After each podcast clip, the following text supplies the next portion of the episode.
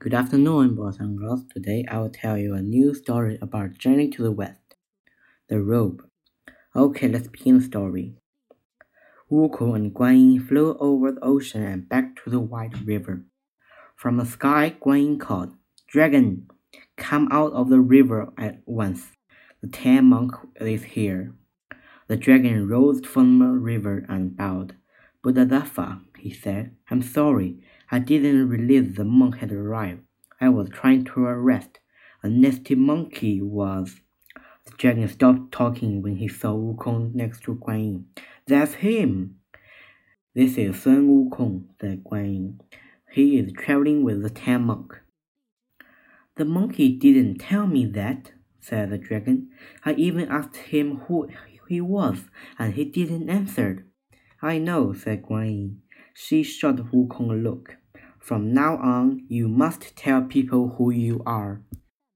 There are others waiting for you too. Okay, said Wukong. Guan Yin looked back at the dragon. You will carry the Tang monk to the western paradise. Sparkling light surrounded the dragon. When the light faded, a horse stood where the dragon had been. It looks exactly like the Tang monk's horse. After Guan Yin left, Wukong led the horse to the Tang monk.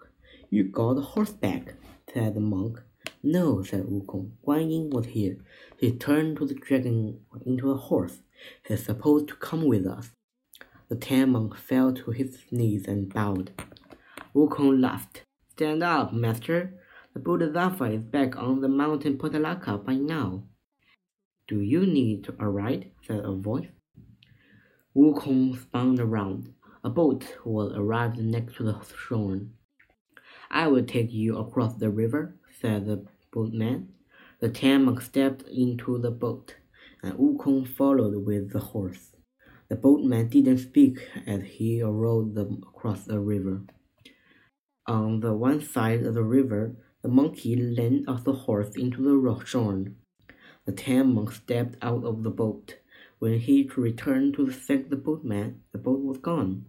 Wukong laughed when he saw how confused the monk looked. He was the river spirit, the monkey explained.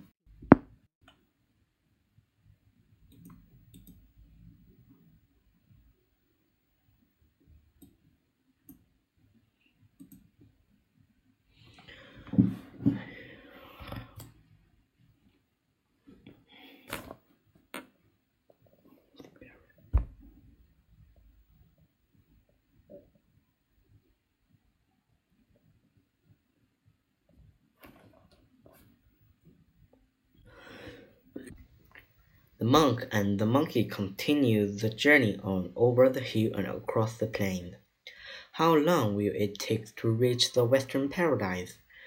the Tang monk asked one afternoon. A long, long time, said Wukong. We've barely started our journey.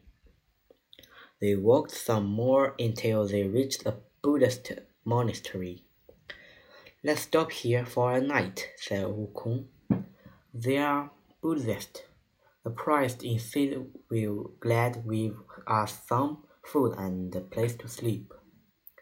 Later that evening, the Tang monk and Wukong ate a meal with the priest. When the head priest heard where the Tang monk was going, he was excited. You are going to get the true scriptures, said the priest.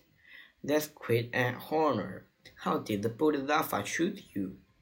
She said that only a true believer could make the journey, said Tang monk. I tried on the rope, and she saw that it was a true believer. Do you have the rope with you? asked the Tang monk. Yes, said the Tang monk. It's a Bodhisattva's treasure. He reached into his bag and pulled out the rope. The priest's eyes sparkled. May I hold it? The monk handed the rope to the priest. The priest admired it for a moment. May I borrow it just for a night?